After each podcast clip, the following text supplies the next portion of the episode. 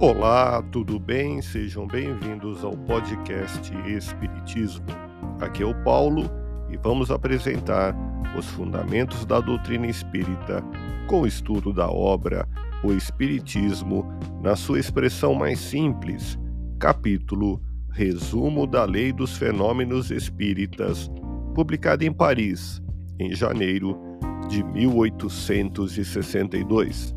Com esta obra, Allan Kardec tinha a intenção de popularizar o Espiritismo e tornar mais fácil e ágil a sua divulgação por toda a França. Continue acompanhando as explicações de Allan Kardec.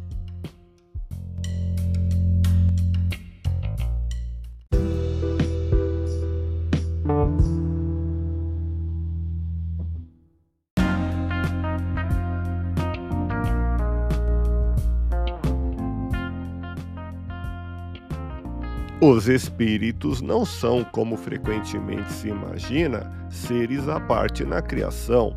São as almas daqueles que viveram sobre a terra ou em outros mundos.